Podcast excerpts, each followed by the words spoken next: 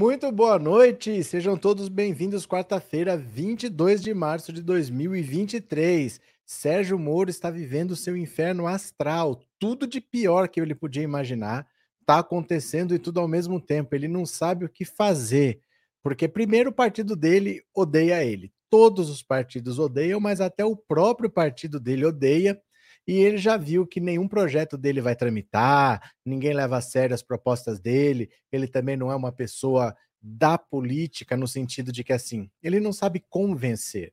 Ele estava acostumado a ser juiz, ele assinava e você era obrigado a obedecer. Você não tinha como conversar, contestar, e ele não sabe fazer esse trabalho. Ele não sabe convencer ninguém. Então ele faz tudo sozinho. Por ter feito sozinho, nada tem apoio sem apoio nada é aprovado. Ele já viu que como senador a vida vai ser difícil. Ele foi à tribuna, ele foi falar lá no, no como fala? É, ele foi lá no, no Senado, ele foi falar, tomou lapada de todo mundo. O Tacla Duran, que é o terror da vida dele, teve a prisão revogada. Tem um novo juiz na Lava Jato. Esse novo juiz revogou a prisão que o Sérgio Moro tinha decretado e eu já vou explicar para vocês quem que é o Tacla Duran, é o terror do Sérgio Moro, porque ele tem denúncias, mas ele tem provas, provas dos crimes que Sérgio Moro cometia. Ele fez denúncia, ele tem provas, nunca ninguém se interessava pelo depoimento dele, agora mudou o juiz da Lava Jato, ele vai depor segunda-feira. E a Polícia Federal desmantelou um esquema do PCC que queria matar Sérgio Moro. Não só ele, ele e outras autoridades, mas existia um esquema, ele já sabia há quase dois meses que estava acontecendo, ele estava andando com proteção policial, e hoje foi desmantelado esse sistema. Se você for parar para pensar, ontem o Lula disse que queria ferrar o Sérgio Moro. E hoje esse sistema, esse esquema foi desbaratado pela Polícia Federal. Se fosse no tempo do Bolsonaro, seria assim? Um adversário político ia ser protegido pela Polícia Federal, que ele gostava de interferir, que ele gostava de decidir o que, que eles deviam fazer ou não? Então, se o, se o Lula realmente quisesse fazer alguma coisa com o Sérgio Moro, era só ser um pouco mais lento. Era só não agir como deveria, deixar a Polícia Federal sem cobrança, sem cobrar prazo. Vai investigando aí conforme der, conforme vocês conseguirem. E se acontecer, ou a gente tentou, mas não conseguiu evitar. Mas não, a Polícia Federal está aí para proteger qualquer cidadão, até o Sérgio Moro. E esse é o principal argumento. A Polícia Federal encontrou e desmantelou, prendeu nove suspeitos do PCC que queriam matar o Sérgio Moro. Inclusive, um deles, o principal, foi solto pelo Marco Aurélio Melo, que dava habeas corpus para todo mundo lá. Ele mandava soltar todo mundo, o Marco Aurélio Melo. Ele se aposentou do Supremo.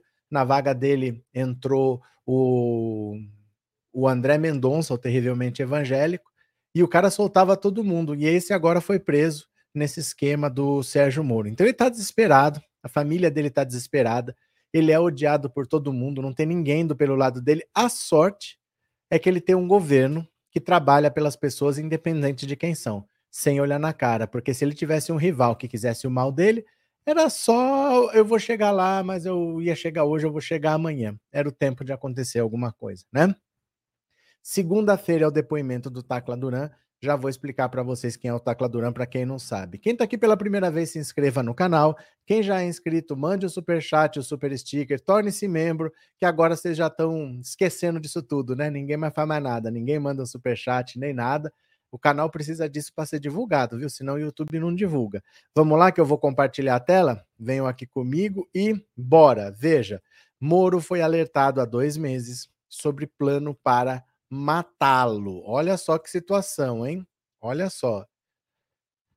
O senador Sérgio Moro foi alertado no fim de janeiro que estava em andamento o plano de uma facção criminosa contra ele e integrantes de sua família. Os criminosos que arquitetavam ataques contra o senador e outras autoridades foram alvos de uma operação deflagrada nesta quarta-feira pela Polícia Federal. A informação chegou ao ex-juiz e membros de sua equipe por meio do Grupo de Atuação Especial de Repressão ao Crime Organizado, GAECO, do Ministério Público de São Paulo. O promotor Lincoln Gaquia, que atua no GAECO, também era um dos alvos da facção. Auxiliares de Moro relataram à coluna que o senador recebeu alertas de que, que, os criminosos pretendiam realizar um sequestro ou atentado contra ele e seus familiares.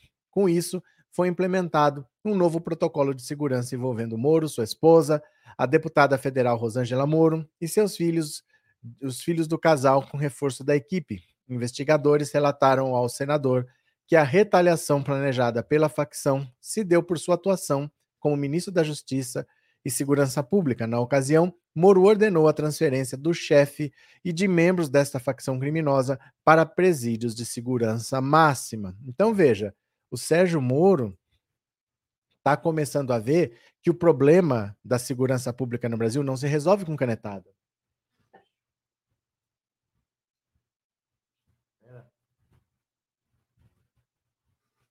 Tem uma tequinha aqui meio nervosa.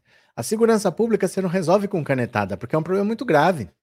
É um problema muito sério que envolve vários, vários ministérios e vários pontos de vista diferentes. Você não pode simplesmente achar, vou fazer isso, resolvi o problema. O Sérgio Moro, ele transferiu líderes do PCC para presídios de segurança máxima e enquanto eles não puderam, eles não fizeram nada. O Sérgio Moro foi para os Estados Unidos, depois ele estava com um aparato porque ele era candidato à presidência da República, depois ele era o candidato ao Senado, mas agora que entrou numa normalidade, estão indo para cima dele sim.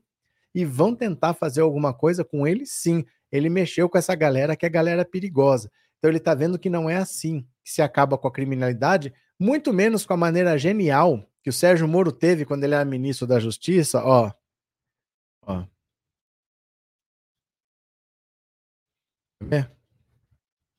Vou mostrar aqui o que, que o Sérgio Moro fez aqui, ó. Quer ver? Aqui. Olha só. A ideia do Sérgio Moro para acabar com a criminalidade foi essa, enquanto ele ainda era ministro da Justiça. Dá uma olhada com cartazes. Ministério da Justiça quer convencer preso a não integrar bandos. Olha isso aqui. Na semana que vem, em meio ao carnaval, isso aqui nós estamos falando de 18 de fevereiro de 2020. Era o começo do primeiro do segundo ano do governo Bolsonaro. Na semana que vem, em meio ao carnaval, o Ministério da Justiça e Segurança Pública, comandado por Sérgio Moro, começará a distribuir cartazes e pintar presídios com a frase diga não à facção. Pronto. O Sérgio Moro quis acabar, acabar com a criminalidade assim, escrevendo na parede diga não à facção. A iniciativa, segundo o Departamento Penitenciário Nacional, tem o objetivo de destacar que, pela lei anticrime, o preso mantém, que mantém vínculo com organização criminosa durante o cumprimento de pena não obtém benefícios como progressão de regime ou livramento condicional a medida virou alvo de chacota nas redes sociais e é criticada pelo professor de gestão pública da FGV, Rafael Alcadipani. De acordo com a pasta de Moro, a campanha ocorrerá não só nos presídios federais, cuja administração é da União, como também em presídios estaduais. Mas a pasta não informou se houve acordo com todos os estados para a aplicação da campanha, nem quem custearia as pinturas. Segundo a Folha, a pasta de Sérgio Moro anunciou hoje uma força-tarefa para ajudar a Polícia Federal em São Paulo no combate à PCC. Para Rafael Alcadipani, professor de gestão pública da FGV, a campanha é uma ideia que soa no mínimo pueril, um gasto de dinheiro público desnecessário. Como o Estado não garante o direito dessas pessoas dentro da prisão, ele não tem opção de pertencer ou não a uma facção. Eles são coagidos a pertencerem a uma facção criminosa. Mas o Moro achou que era assim que ele ia combater a, a criminalidade, pintando na parede, diga não à facção. Vocês acreditam nisso? Esse é o Sérgio Moro. Ele acha que com uma medida simples, duas medidas, ele resolve o problema da criminalidade. Ele cutucou o PCC, agora o PCC está indo para cima dele. Ele vai ter que se virar por um tempo com isso. Isso pode levar anos na vida dele. A vida do Sérgio Moro está cada vez mais desorganizada. Eu quero mais é que ele se lasque. Malu, boa noite. Cheguei atrasado ouvindo as notícias. Vai ter bolo. Vai ter bolo, Malu. Puxa uma cadeira aí. Arlete, Moro sabe tanto de política como uma criança, quanto o Adriles, né? Arlete.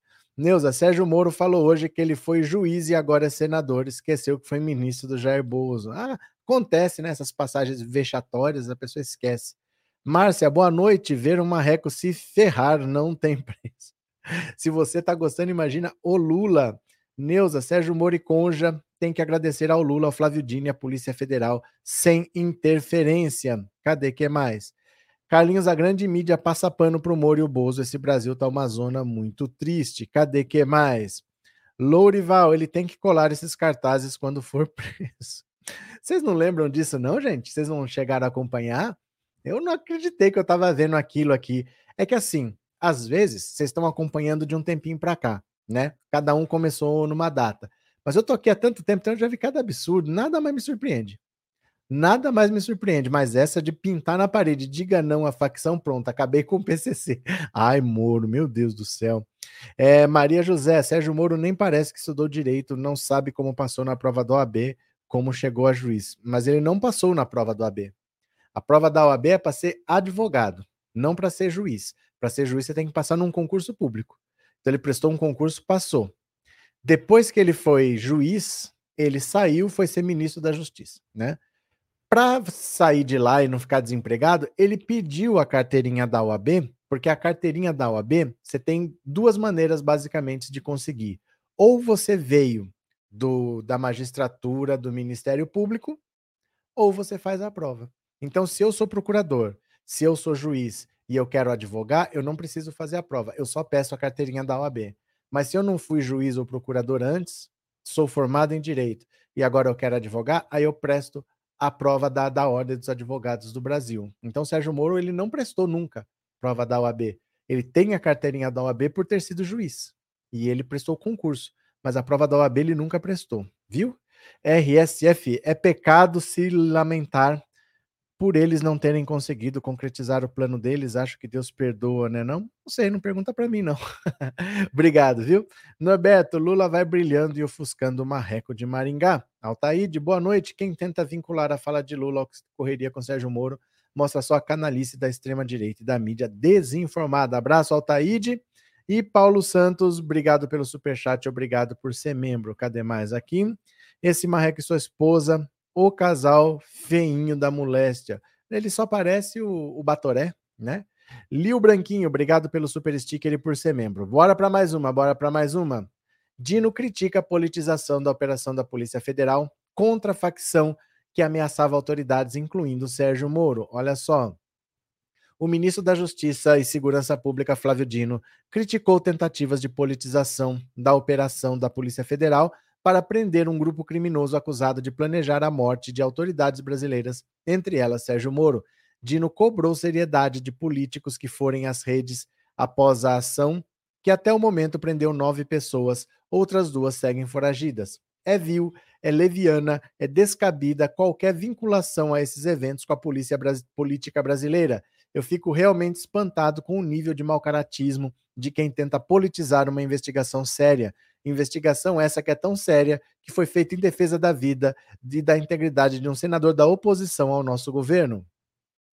Após a ação da PF virar público, políticos comentaram sobre o fato nas redes sociais, entre eles Flávio Bolsonaro, o ex-procurador Deltan Dinheirol e o presidente, a presidente do PT, Gleisi Hoffmann. Em seu Twitter, Dinheirol parabenizou as autoridades envolvidas na investigação e alfinetou Lula. Chocado, indignado e motivado a lutar ainda mais contra o crime. Minha total solidariedade a Sérgio Moro e a sua família, pessoa de honra que querem lutar por um Brasil melhor. Os criminosos querem vingança, querem ferrar Sérgio Moro, cada um com as suas armas. No Twitter, Flávio Bolsonaro também fez ilações, afirmando que, diante de tantas notícias, ameaças e xingamentos, hoje acordei com uma dúvida: quem queria matar Sérgio Moro? Em uma entrevista ao 247, bom, vamos falar da frase do Lula aqui que nós já vimos ontem, né? Então é esse pessoal que só pega carona, que não faz nada que preste. A criminalidade está aí para ser combatida por quatro anos do governo Bolsonaro e eles não fizeram nada, pelo contrário. Essa moça aqui hoje está demais, viu? Essa moça aqui hoje está demais. Sossega, Teca. Sossega, que senão eu não vou conseguir falar aqui.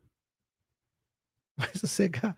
Vamos ver se ela fica um tempo aqui eles poderiam ter combatido a criminalidade, mas eles são milicianos, eles andam com a criminalidade, eles acobertam a criminalidade. E agora o medo deles é a Polícia Federal está agindo até para proteger o Sérgio Moro. E o Flávio Dino falou que vai investigar quem mandou matar a Marielle. essa Polícia Federal que protegeu até o Sérgio Moro, que trabalha com seriedade, vai chegar em muitas coisas que eles não querem que apareçam, né? Cadê? Boa noite, Marci. O Marreco e a Marreca são reféns da falta de caráter deles. Também verdade. Danilo, Moro deveria agradecer eternamente a PF do governo Lula ter desmantelado essa quadrilha que queria matá-lo. Cadê? Maria Auxiliadora, boa noite, comunidade progressista. Estamos juntos com o Lula, o melhor presidente do mundo. Pronto. Aí. Tá a pessoa aqui querendo andar. Ó.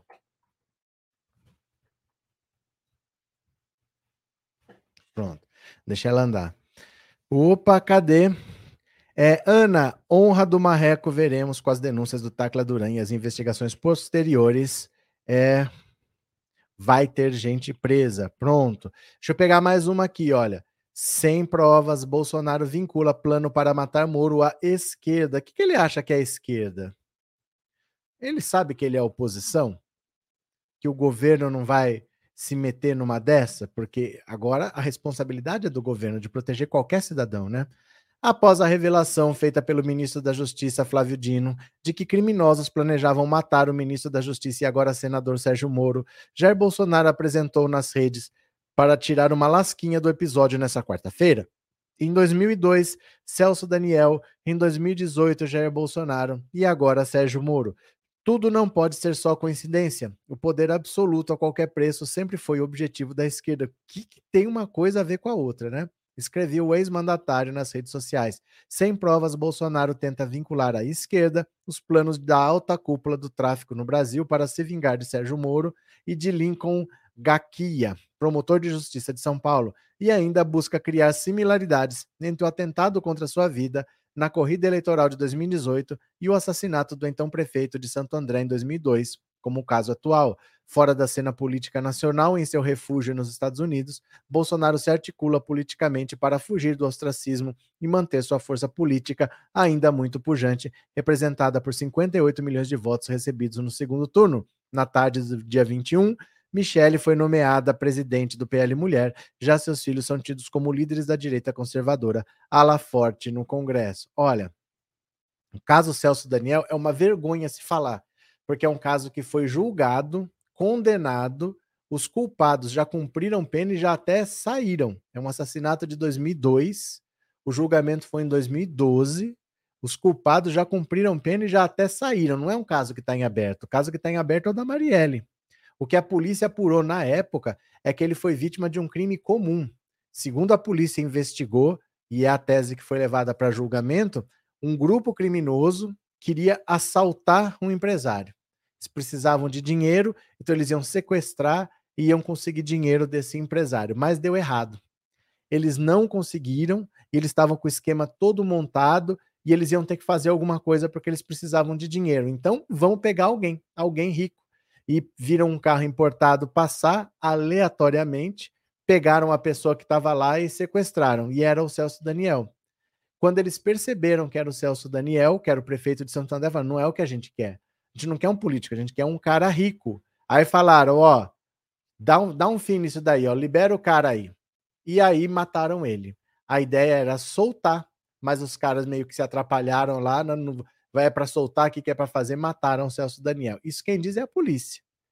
E oito pessoas foram julgadas e condenadas, que era uma equipe meio amadora, vamos dizer assim, uma equipe criminosa meio amadora, que eles assaltaram aleatoriamente alguém, por acaso era o Celso Daniel, e depois mataram ele para se livrar, que ninguém soubesse que eles tinham feito nada, mas descobriram quem foi, eles foram julgados, condenados, cumpriram pena e já até saíram. E o Bolsonaro ainda vem falar de caso Celso Daniel. Ele tem que falar do caso da Marielle, que ainda está em aberto, né?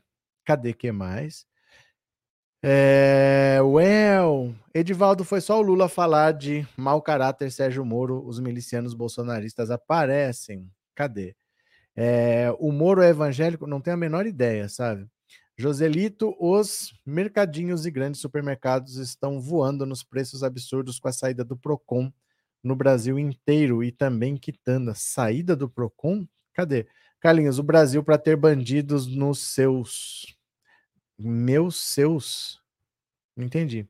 Raquel, eu vi uma reportagem que a tática da extrema-direita em todos os países é usar notícias falsas. É parte da tática, né? Não é só isso, mas é parte da tática, sim, porque, na verdade, se você parar para reparar, Raquel, a esquerda, a direita, perdão, sempre se baseia em mentiras. Todo o discurso da direita é de mentiras, porque eles falam, por exemplo, de meritocracia. É mentira. O pobre sabe que é mentira. Não adianta ele trabalhar que ele não fica milionário. Ele, no máximo, melhora um pouco de vida, mas ele continua pobre. Normalmente, as pessoas ricas nasceram ricas.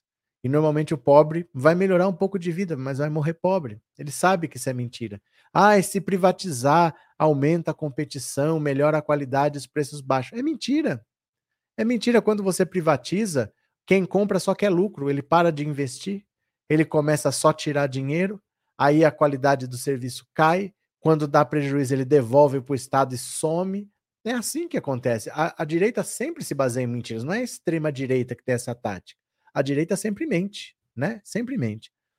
É, Valdineide, se Moro é o primeiro da lista, o PCC não vai desistir. Cadê? É, faltando muitos likes, pessoal. Pessoal, ó, pessoal tá, não dá like mais. Eu não sei o que está acontecendo. O povo desaprendeu, mas. É, professor Ricardo, Moro é sem vergonha. Pois é, o problema do Sérgio Moro é que ele tem um inimigo. Que quer, esse quer é a caveira dele, que se chama Rodrigo Tacla Duran. Eu vou ler a matéria e depois eu vou explicar quem é, para quem não sabe, Rodrigo Tacla Duran. Então venha para cá, olha. Novo juiz da Lava Jato intima para depor Tacla Duran, desafeto de Moro. Olha só. Veja aqui. Rodrigo Tacla Duran, essa criatura aqui. O juiz Eduardo Apio, da 13ª Vara Federal Criminal de Curitiba, intimou para depor na segunda-feira, dia 27, o advogado Rodrigo Tacla Duran. O depoimento será por videoconferência em uma ação penal em que Tacla Duran é réu por lavagem de dinheiro. O processo foi aberto a partir das investigações da extinta Operação Lava Jato, o advogado ganhou notoriedade como desafeto de Sérgio Moro, que conduziu a Lava Jato de 14 a 18, ano em que deixou a toga e aceitou o convite do então presidente Bolsonaro para assumir o Ministério da Justiça. No auge da Lava Jato, Moro decretou a prisão de Tacla Duran, acusado pela força-tarefa do Ministério Público Federal de usar empresas no Brasil e no exterior para lavar propinas supostamente pagas pela UTC Engenharia e pela Odebrecht, agentes públicos em troca de contratos com a Petrobras.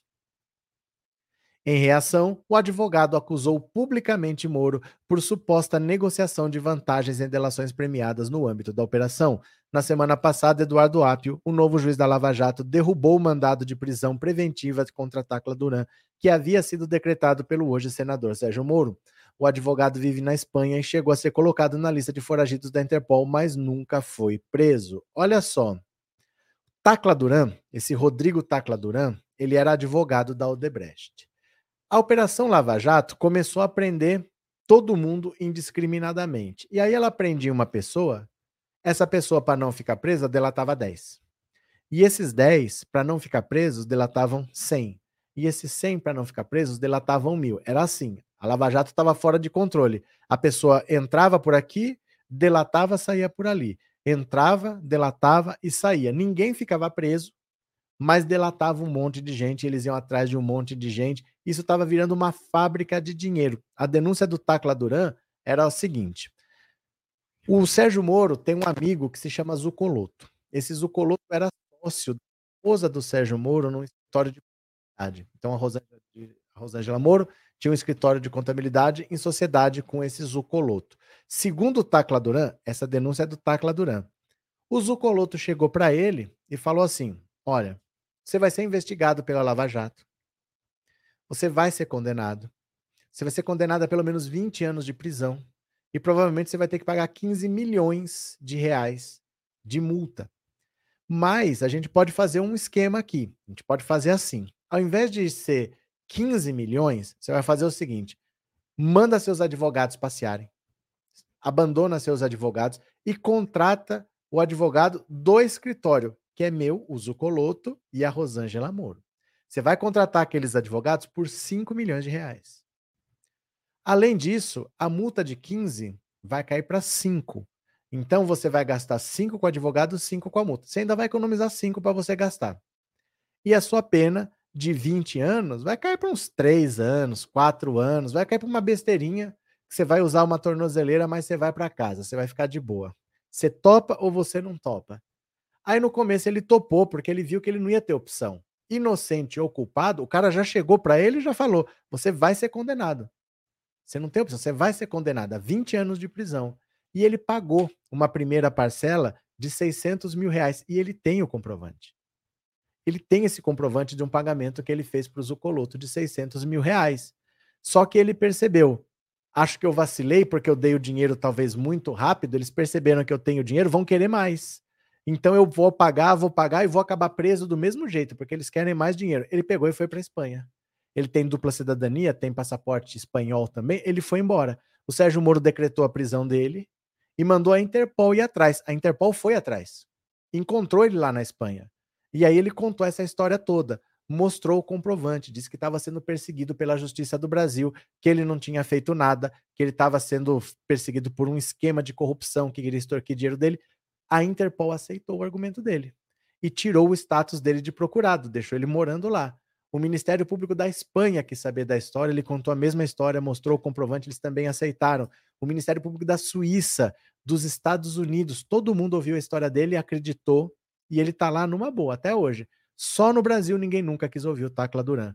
Quanto era o Sérgio Moro, ele não quis ouvir o depoimento dele.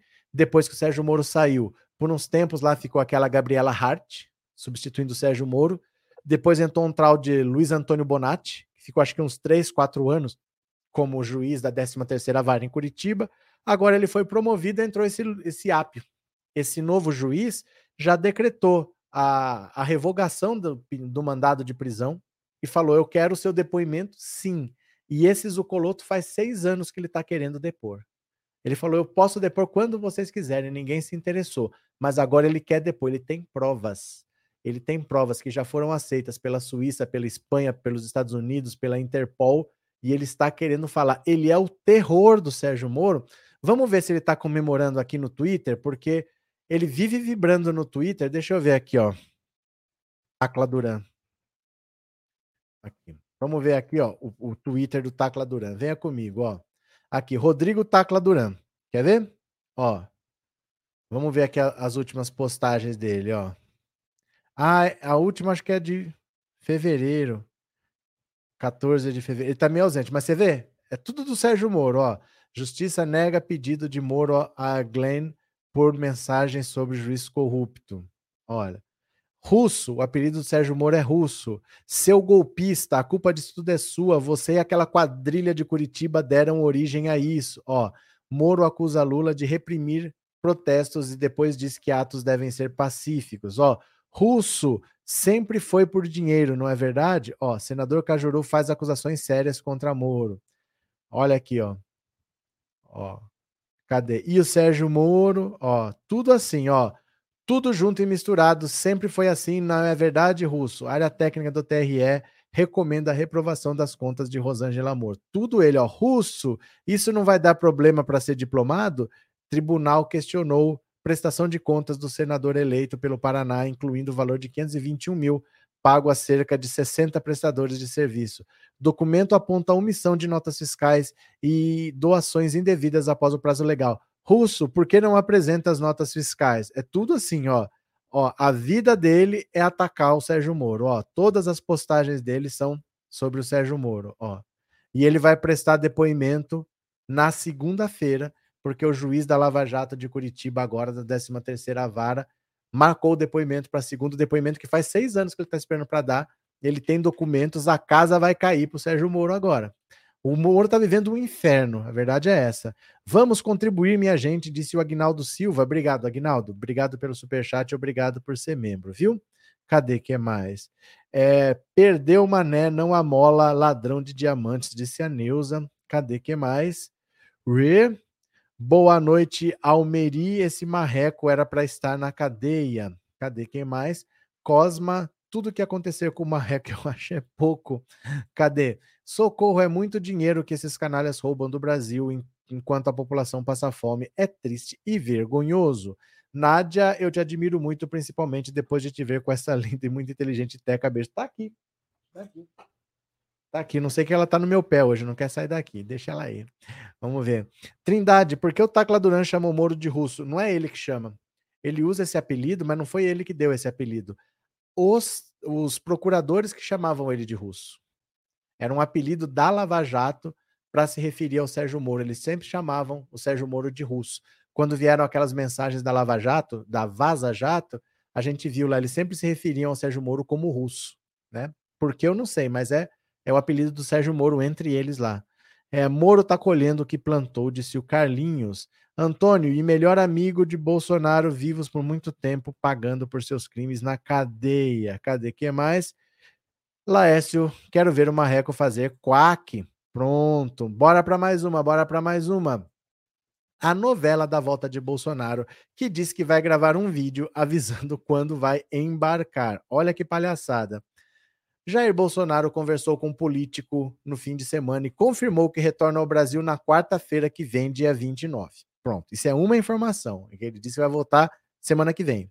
Já Flávio Bolsonaro tem dito em conversas privadas que o pai só chega no Brasil no dia 2 de abril. É um domingo, dia de preferência do PL. O partido acha que Bolsonaro pode juntar mais gente para ouvi-lo, ou mesmo no aeroporto, se a chegada for em um dia do que as pessoas não estão trabalhando. Seja no dia 29 ou no dia 2, ou em outra data qualquer, Bolsonaro tem repetido que gravará um vídeo na véspera de embarcar, dando a notícia aos seus seguidores.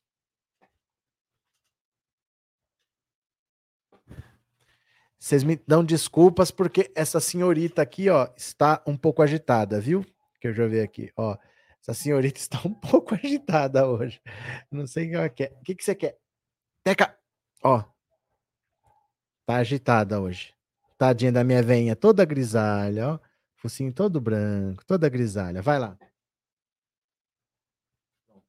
Desculpa, viu? Ela tá meio agitada aqui hoje. Opa, aqui. Pronto.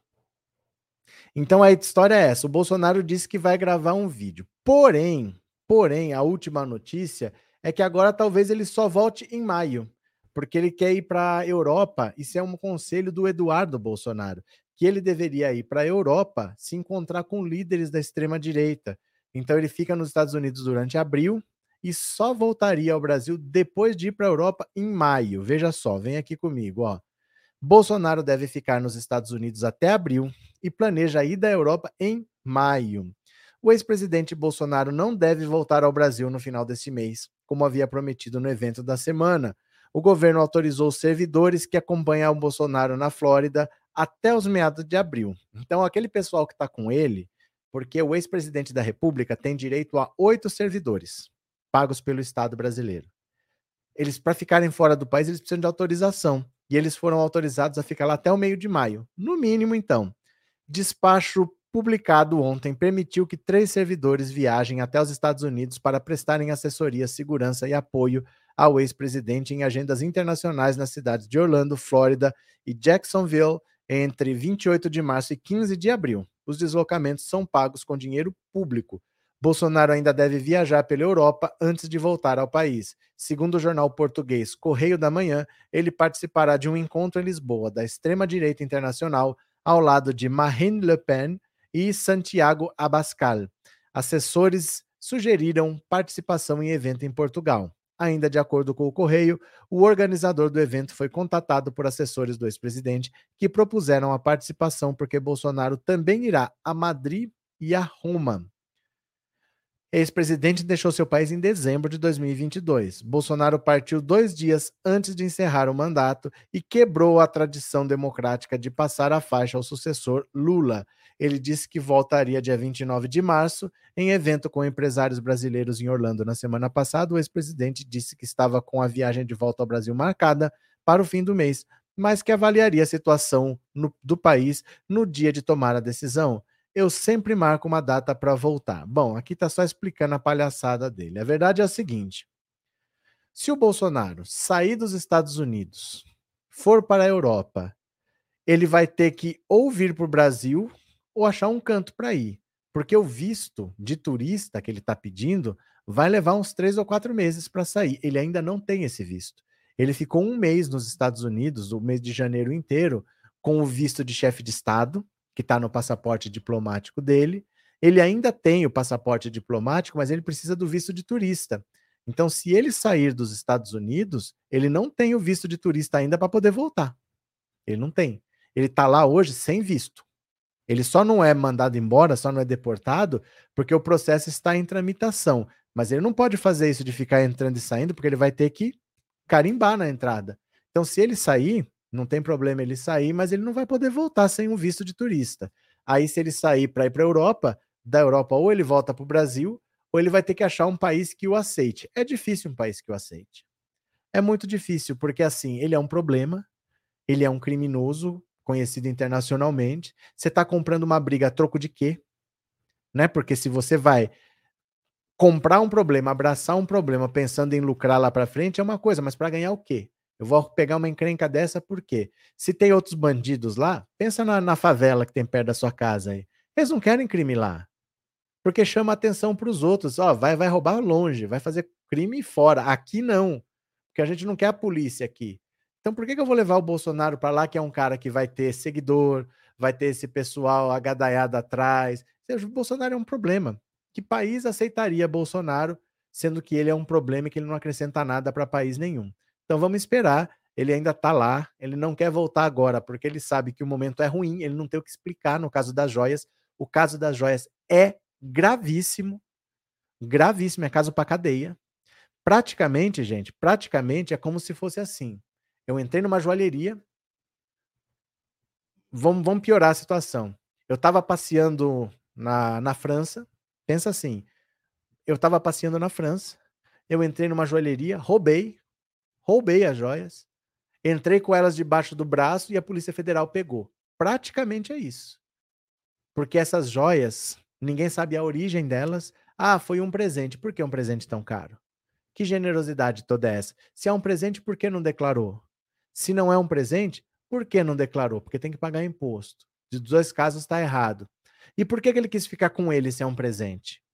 Se é um presente e ele quis ficar, ele tinha que pagar imposto. Por que, que ele não fez nada disso? Então é um caso muito grave sair da cadeia. E sair da cadeia porque não é só uma questão de joias. Tem alguma coisa que gerou essas joias. Os árabes não deram essas joias de graça. E ele sabe disso. Ele sabe que tem coisa séria por trás e ele tá com medo de vir, porque se ele vem, não é que ele vem e vai ser preso, não, mas ele fala. E ele fala o que não deve. O Bolsonaro não é uma pessoa centrada que fala as coisas assim: olha, agora é hora de falar, agora é hora de ficar quieto. Ele sai falando. Então ele sabe que ele pode se complicar. Viviane, Moro hoje lavou a alma com os holofotes da imprensa golpista, mas a mentira tem perna curta. E junto com a fala de Lula de ontem veio a proteção que ele recebeu da PF na gestão de Lula. De novo se ferrou. Obrigado, Viviane. Obrigado pelo superchat. Obrigado por ser membro, viu? Muito obrigado. É, Terezinha já falou umas 20 vezes que ia voltar, mas até agora nada, fujão. É porque, assim, do ponto de vista dele, a situação só se complica. Eu acho que na cabeça dele era assim eu saio, o pessoal vai tentar quebrar Brasília. Vamos ver se tem um pretexto, se o Lula é tonto. Na cabeça dele, ele pensou: vai, vai que o Lula é tonto e ele decreta GLO, garantia da lei e da ordem. Aí os militares podem agir de acordo com o que eles querem, não vão ter que responder ao Lula. De repente, eles tomam o poder e não deixam o Lula fazer nada. Foi o que ele pensou. Só que foi muito grave o que aconteceu, chocou o mundo o mundo ficou contra o bolsonarismo no dia 8 de janeiro e o Lula do Limão fez uma limonada. Ele fez uma reunião com todos os 27 governadores, até com o Tarcísio, até com o Cláudio Castro, com o STF, com o presidente da Câmara, com o presidente do Senado. Lula se fortaleceu ali. E aí ficou difícil para ele, porque ele ia para ficar um tempo, era para estar tá essa zona aqui, aí ele ia voltar nos braços do povo, só que o povo estava contra ele. Depois do 8 de janeiro, o mundo ficou contra o Bolsonaro. Então, que horas que eu volto? Cada hora acontecia uma coisa. Depois do 8 de janeiro veio a crise Yanomami. Como é que eu volto no meio da crise Yanomami? Aí depois veio a história desse daí, do, do, dos garimpos, vieram as joias, cada hora aparece uma coisa. Então ele fica assim: que hora que eu volto, que hora que eu volto, mas cada hora aparece uma coisa. A situação dele é grave, porque ele sabe os crimes que ele cometeu, né? Cadê? Cadê? Antônio Augusto, nessa direita tem muito feijão podre. Tem, eles sabem. Eles sabem, né? Eles sabem. Arlete, se ele for para outros países de ditadores, é perigoso tentar dar golpe nesses governantes. Não, é que a Interpol pega ele. O risco dele ficar andando por aí é a Interpol pegar ele. Ele não está protegido. O lugar onde ele está mais protegido é no Brasil. Porque no Brasil ele tem ministro do Supremo que pode dar habeas corpus para ele, ele tem ministros no STJ, tem desembargadores, ele tem um monte de gente no Ministério Público, né? Tem a Lindora lá para passar pano para tudo. Então ele tem pessoas aqui para proteger e no mundo ele não tem. Ele é complicado para ele ficar fora do país, né? À mercê do que possa acontecer. Luiz Alberto, obrigado pelo super chat, viu? Bora para mais uma. Continuemos a manobra arriscada do partido de Bolsonaro ao apostar em joias. O PL acredita que voltará ao poder se apostar nos próximos quatro anos em Michele Bolsonaro, a ex-primeira-dama que vê mulheres como joias. Ela tem qualidades eleitorais por falar bem e possuir forte conexão com o mundo evangélico. A grande dúvida é se isso será suficiente para levar uma neófita na política, uma iniciante na política, para voos mais altos. Nessa terça, Michele Bolsonaro chegou à instalação do PL Mulher com pompa e circunstância, mas sem qualquer resposta para o caso das joias sauditas, que tem um valor tão exorbitante e é um caso tão escabroso que ela precisará dar explicações convincentes. Não bastará a ex-primeira-dama fazer ironias, deboches e indiretas. Isso serve para um público que estava lá para aplaudi-la. Michele terá que provar, na investigação, que nada sabia sobre os escandalosos 16,5 milhões em pedras preciosas.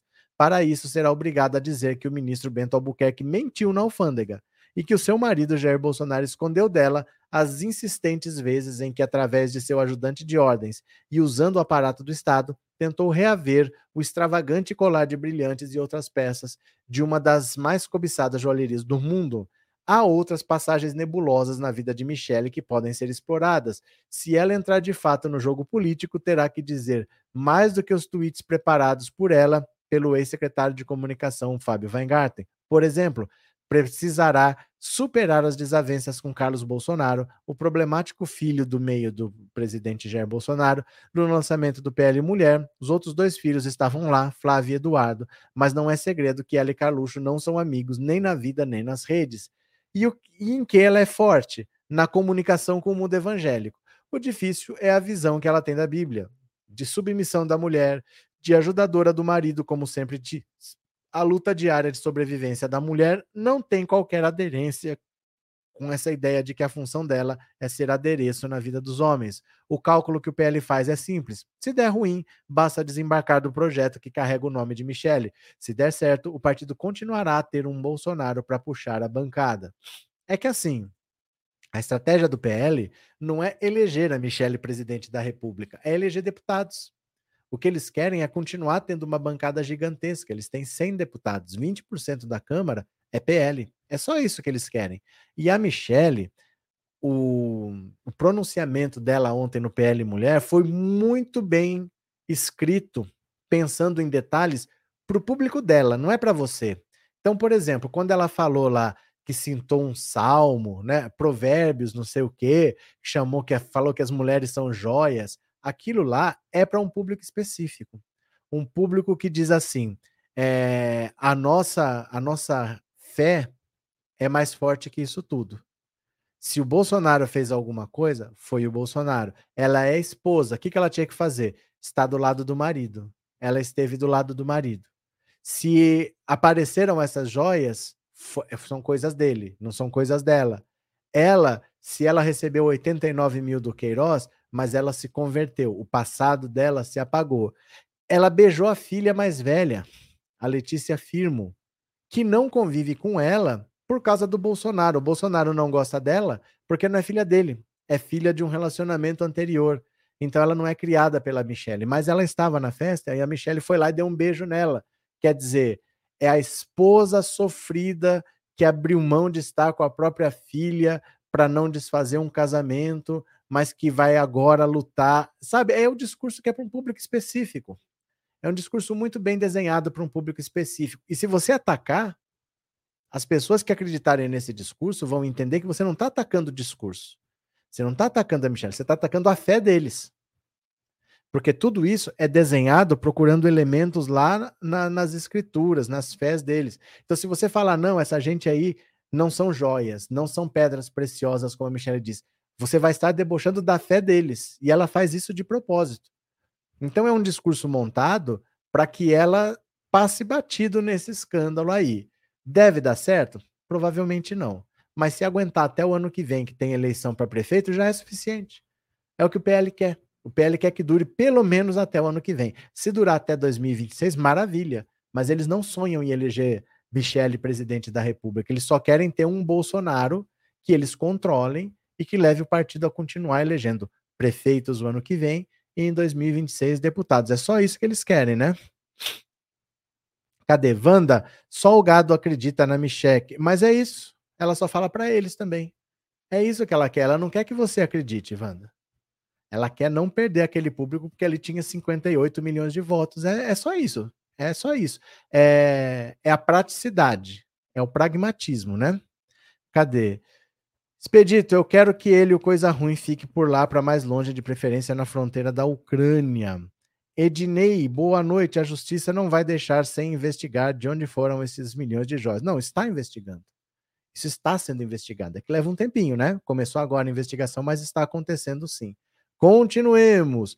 Bolsonaro deve entregar joias e armas até sexta-feira. Itens devem ficar em Brasília. Gente, já é quarta. Já é quarta ou é na quinta ou é na sexta que ele vai devolver isso aqui, ó. O ex-presidente Bolsonaro deve entregar até a próxima sexta, dia 24, depois de amanhã, as armas e as joias dadas de presente por autoridades brasileiras durante viagens oficiais ao exterior. A devolução atende a uma determinação do Tribunal de Contas da União, que entende que apenas presentes de pequeno valor, perecíveis e de caráter personalíssimo, como camisetas e bonés, podem ser incorporados ao acervo privado do presidente da República.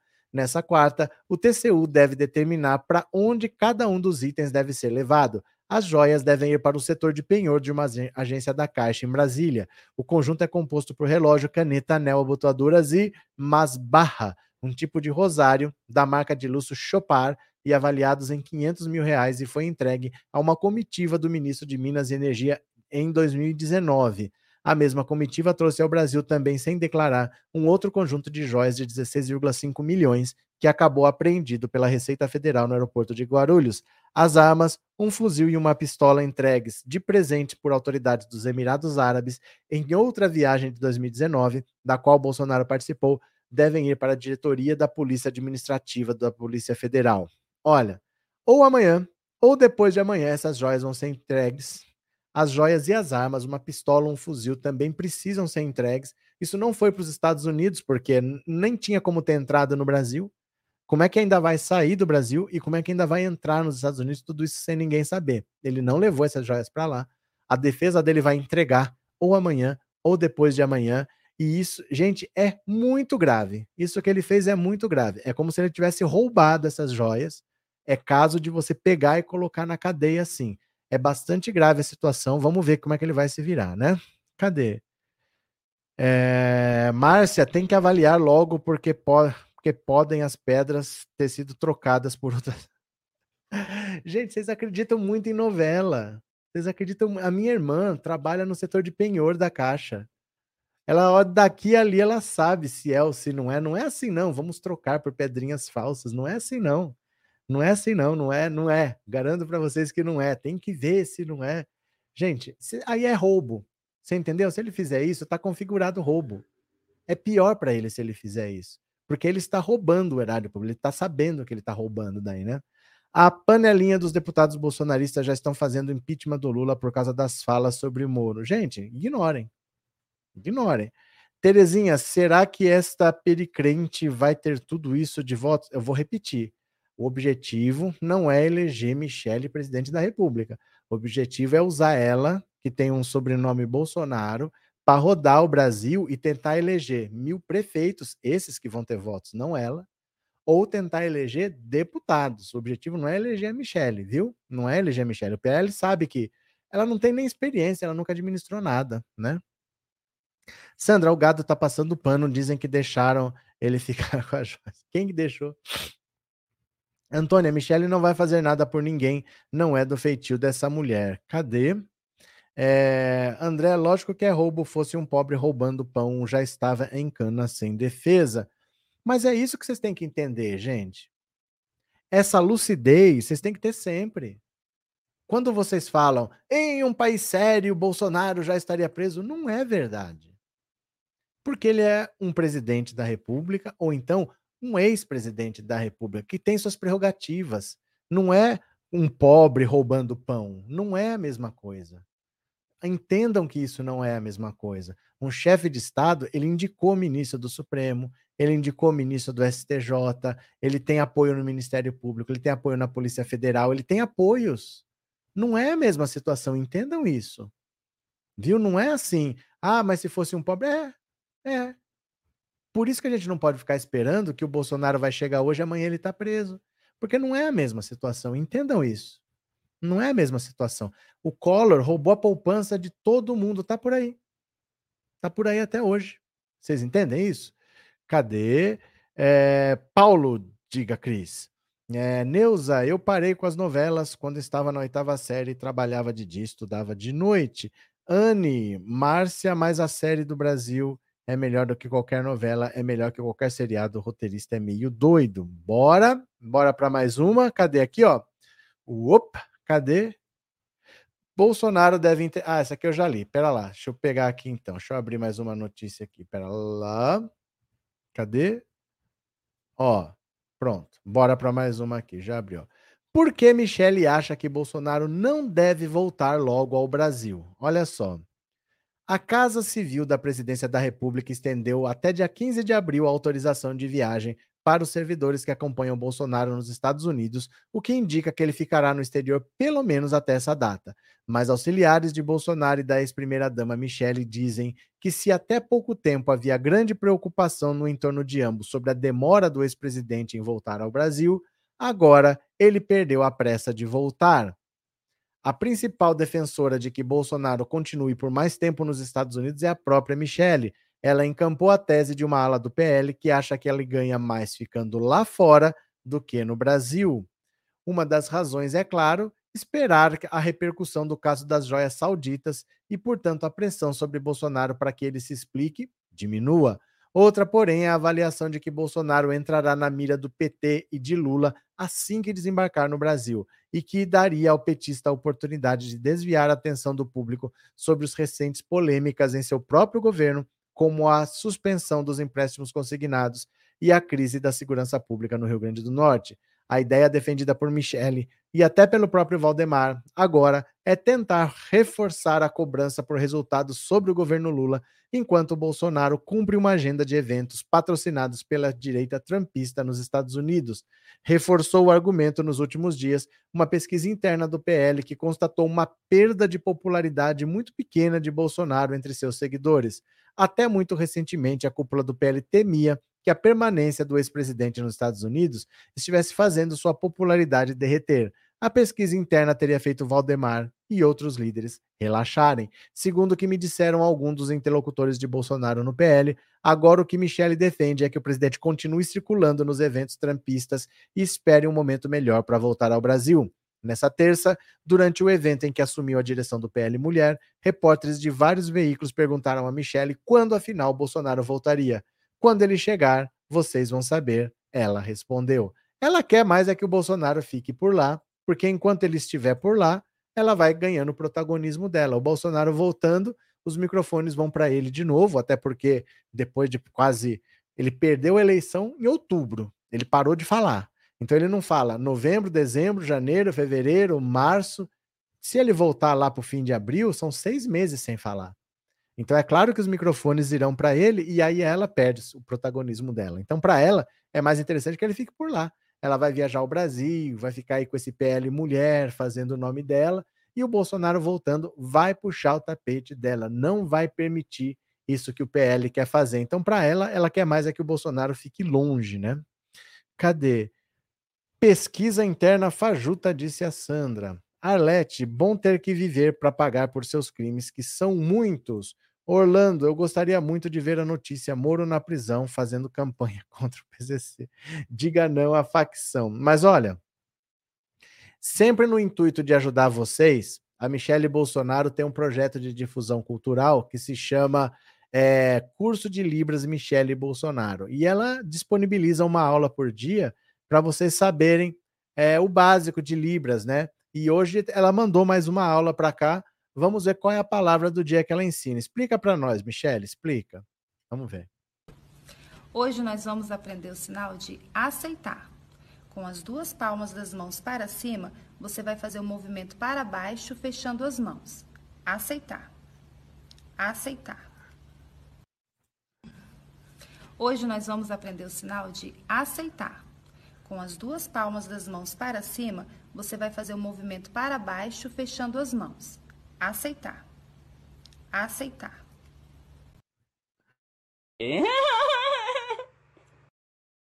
Ai, meu Deus do céu, repetiu, né? Cadê? Aceitar joias e mais joias, disse a Nadir. Cadê? Angelina, Bolsolixo deixou o Brasil num buraco, fugiu, está só vagabundeando. Graças a Deus, nós agora temos um presidente de verdade. Darlene, boa noite. Deixe a Micheque com o maquiador. Mas eu estou tirando a Micheque do maquiador? Quem está fazendo isso, viu? Cadê? É, Eneida, que benção, seis meses sem o Bozo. Por enquanto, cinco mas deve ser seis, talvez um pouquinho mais, mas deve ser seis meses mesmo. Flávia, não vou julgar a Micheque. Se eu fosse ela, ia querer o triste bem longe também. O triste ou o traste? Maria Eustáquia, você é um acalento para nós. A direita está aproveitando desse desabafo do Lula para julgar ele. Mas vocês têm que aprender uma coisa: ninguém manda na cabeça de ninguém. Ninguém manda na língua de ninguém vocês vão ficar loucos se vocês estão achando que vocês vão controlar a língua ou a cabeça da direita. Eles vão falar, deixa falar. Eles também não queriam que a gente fosse para Paulista protestar contra o Bolsonaro e a gente foi. A, a política é assim. Vocês estão querendo que eles não ataquem o Lula. Lógico que eles vão atacar. Do começo até o fim. E tá leve. Tá leve porque era para o Bolsonaro estar tá aqui atacando e ele fugiu. Ele não está aqui. Eu achava que o Bolsonaro, no dia 2 de janeiro, já estava apresentando um pedido de impeachment contra o Lula e ele fugiu. Tá leve, gente. Tá leve. Vocês estão dando muita importância para o que eles falam, sendo que eles são oposição. É o papel deles atacar o Lula. Isso daí é política é assim mesmo. Isso não vira nada, não vira nada, não virou contra o Bolsonaro. Não acontece nada. Deixa falar, deixa falar, ignora, toca a vida de vocês. Não perca tempo com essa gente, não, viu? Cadê? Mary, esse aprendizado não sai do lugar. Quem aguenta essa Micheque? Não, eu não sei, porque eu acho que ela está querendo fixar bem uma palavra para passar para outra, porque o combinado é, é esse, né? Que é uma palavra por dia. Cláudio, nos poupe de ficar vendo essa senhora. Não, se você vier na live, você vai ver. Aqui é assim. Oi, gente, deixa de ser chato, gente chata. Cadê? Paulo Santos, off topic. O implante não deu muito certo. O que isso quer dizer? É, Walter Pereira, senhor Moro, o Tacla Duran chegou. Ele não chegou, vai ser por videoconferência, mas ele voltou. Ele faz seis anos que está querendo prestar depoimento e ele vai depor na segunda-feira. O bicho vai pegar, viu? Cadê? É, Marcelino caiu no colo dos verdadeiros bandidos travestidos de parlamentares, suposto sequestro do PCC de autoridades jurídicas e parlamentares. Do que, que você está falando, Marcelino? Como assim? É, Marcos, sei que não está na pauta. Pronto. Deveria parar aí. Mas poderia falar sobre a taxa de juros que o Banco Central manteve? Agora não, porque acabou. Agora não, porque acabou. Deu oito horas. Depois a gente conversa, viu, Marcos? Depois a gente conversa. Porque assim, a live eu tenho que planejar antes. Eu tenho que começar às cinco horas para dar tempo de escolher as notícias, fazer a capa, colocar. Então, cinco horas eu já decidi o que, que eu ia falar aqui, nós já falamos, acabou. Agora tem a outra live, dá para eu ver, porque eu não vi a notícia. Você viu, mas eu não vi porque eu estava preparando a live. Aí agora, nesse intervalo das 8 às 9, eu vou ler, vou ver o que, que aconteceu, mas eu nem sabia que estava sendo mantida a taxa, porque isso é enquanto está acontecendo aqui, entendeu? Então eu tenho que ver o que aconteceu para poder falar alguma coisa. Você volta na próxima, às 9 horas? Você volta? Aí depois a gente fala. Valeu? Volte às 9 horas que a gente conversa. Cadê? Real Arlete, quando aprendemos a mexer que vai ensinar o verbo devolver. Gente, eu vou parando por aqui. Na tela de vocês vai aparecer a live das 21 horas e eu vou explicar nela que essa história de ter cantoria de louvor em shopping, em supermercado, tem um motivo, tem um responsável, não é espontâneo, não é por acaso, tem um projeto atrás disso daí. E eu vou explicar o que, que é. Vamos falar de taxa Selic também, vamos falar de outras coisas, tá bom? Voltem às 21 horas que tem mais uma live. Beijo grande, até daqui a pouco. Voltem daqui a pouco. Volta, clica na live aí, ó. Clica, ativa o lembrete.